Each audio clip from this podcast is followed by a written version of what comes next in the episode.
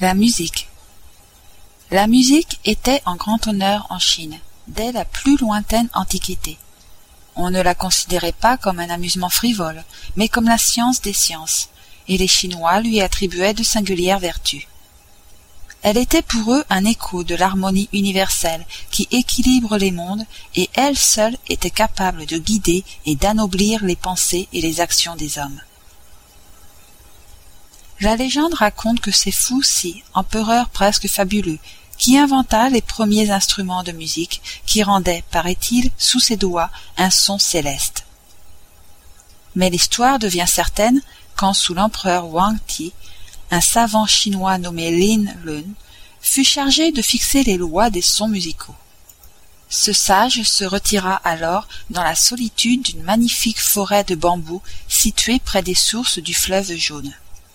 Là, il médita et il travailla pour arriver à fixer d'une façon décisive les règles et les sons de la musique.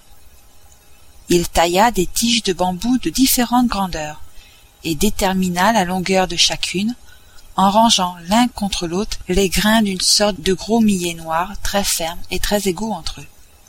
Il se trouva qu'il fallait juste cent grains pour égaler le tube qui donnait le son considéré comme fondamental.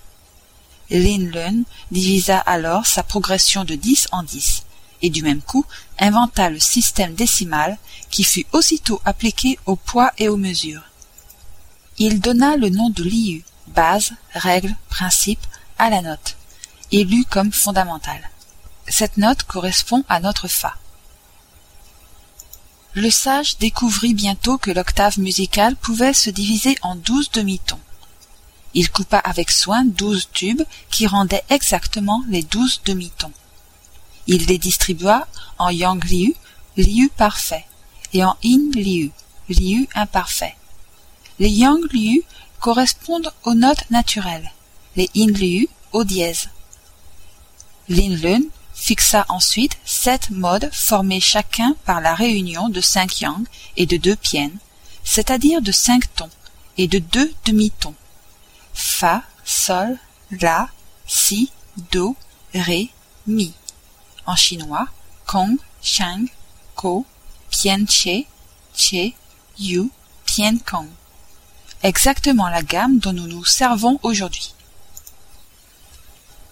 Pythagore, deux mille ans après Lindlun, essaya lui aussi de déterminer les rapports des tons au moyen de mesures et de poids, et il est curieux de constater que si l'on a reconnu des erreurs dans les conclusions de Pythagore, celles du mathématicien chinois sont demeurées inattaquables.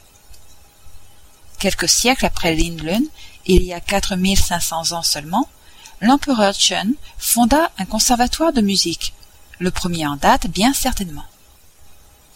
Seuls les fils des princes et l'élite de la noblesse étaient admis à y faire leurs études.